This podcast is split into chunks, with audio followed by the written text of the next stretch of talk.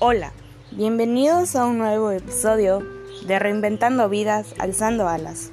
En esta ocasión, pues hablaremos un poquito de cuál es el mejor estado de la vida, ya que con el paso del tiempo nos han dicho y hemos comprobado que estar enamorados puede ser, no puede llegar a ser el mejor estado de la vida, sino viene otro, la contemplanza, el estar tranquilos. Y con ello solemos descubrir que el mejor la mejor percepción o el mejor feeling que podemos tener es estar de esa manera, relax, tranquilos. Solo cuando una persona logra hallar ese equilibrio interior donde nada falta y sobra, es cuando se siente más plena que nunca. El amor puede aparecer entonces de formas inesperadas, aunque no es una necesidad obligada. Resulta curioso que como la mayoría de las personas seguimos teniendo como meta o objetivo principal hallar a la pareja ideal. Cada vez disponemos de más aplicaciones en nuestros dispositivos móviles para facilitarnos esas búsquedas. Tampoco faltan los clásicos programas de televisión, series, películas, etc., en horario de máxima audiencia orientados para el mismo fin. Buscamos en este vasto, implacable océano sin antes haber hecho un viaje imprescindible el autoconocimiento.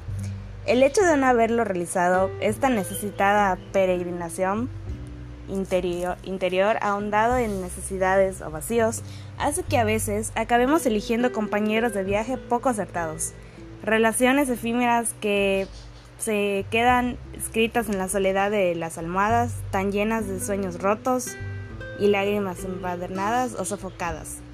Es tan así que son muchas las personas que pasan gran parte de su ciclo vital saltando de piedra en piedra, de corazón en corazón, de piel en piel, almacenando decepciones, amarguras y obviamente los desencantos.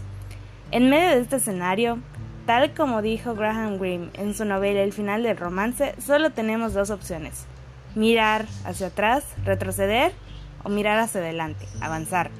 Si lo hacemos de la mano de la experiencia y la sabiduría, tomaremos el camino correcto, el del interior.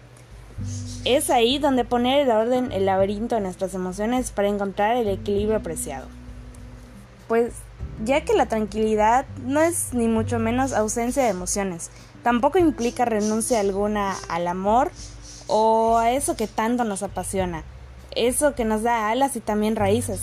La persona tranquila no evita ninguna de estas dimensiones, pero las ve desde ese desde esa perspectiva donde uno sabe muy bien dónde están los límites, dónde está esa templanza que como un faro en la noche alumbra nuestra paz interior. Vivimos en una cultura inmasificable, donde se nos insta a buscar pareja, como si de este modo pudiéramos alcanzar la ansiada autorrealización. Frases como cuando tengo, cuando tengo cuando tenga novia, novio, voy a sentarme. O todas mis penas se liberarán cuando encuentre a mi hombre o mujer ideal. No hacen más que anular constantemente nuestra identidad, erigiendo una idealización absolutista y errónea de lo que es el amor. El mejor estado del ser humano no es pues amar hasta quedar sin, quedarse sin nada, no es darlo todo hasta que nuestros derechos vitales queden difuminados solo por ese miedo a estar solos, a la soledad. El mejor estado es la tranquilidad, con una armonía interior adecuada donde no quede espacio para los vacíos, para los desesperados apegos o las idealizaciones imposibles o no gratas. Porque el amor, por mucho que nos digan, no siempre justifica todo. No se implica abandonarnos a nosotros mismos. Anthony de Saint-Exupéry, el autor del Principito, una vez dijo que el campo de la conciencia es limitado. Solo acepta un problema a la vez. Esta frase encierra en cierto modo una realidad evidente. Las personas acumulamos en nuestra mente un sinfín de problemas, objetivos, necesidades, anhelos. Y lo curioso de todo es que hay quien llega a creer que el amor lo soluciona, que es ese bálsamo, el multitasking que todo lo resuelve, que todo lo ordena. Sin embargo, antes de lanzarnos al vacío, esperando tener suerte en el amor, lo más adecuado es ir paso a pasito. Lo primero será hallar la calma, esa tranquilidad interior donde reorganizar nuestros puzzles personales será clave para adquirir fuerza y templanza. Ahora, reflexionemos ahora en una serie de dimensiones que nos podrían ayudar a lograrlo. Lo creamos o no, a lo largo de nuestro ciclo siempre va a llegar este momento, ese instante en que nos digamos, deseo calma, ese mantra, quiero encontrar mi equilibrio interior para estar al 100% tranquilos. Es un modo excepcional de favorecer nuestro crecimiento personal y para lograrlo, nada mejor que estos cambios. Lo primero que haremos es aprender a discriminar qué relaciones de las que contamos ahora no nos son satisfactorias. Nadie podrá hallar esa ansiada tranquilidad sin cuenta con un vínculo dañino entre esos lazos, ya sea de amistad, de trabajo o, incluso familiares.